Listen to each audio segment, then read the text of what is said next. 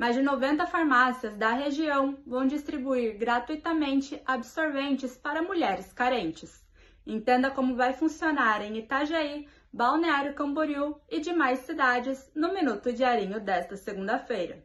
As 92 farmácias da região cadastradas no programa Farmácia Popular podem distribuir gratuitamente absorvente para mulheres carentes. A novidade foi anunciada pelo Ministério da Saúde como política de dignidade menstrual. Itajaí tem 31 drogarias cadastradas no programa, distribuídas entre oito bairros diferentes da cidade, como Centro, Cordeiros, Fazenda e São Vicente. Já Balneário Camboriú possui 28 farmácias cadastradas, Navegantes 15 e Penha e Camboriú tem 9 cada.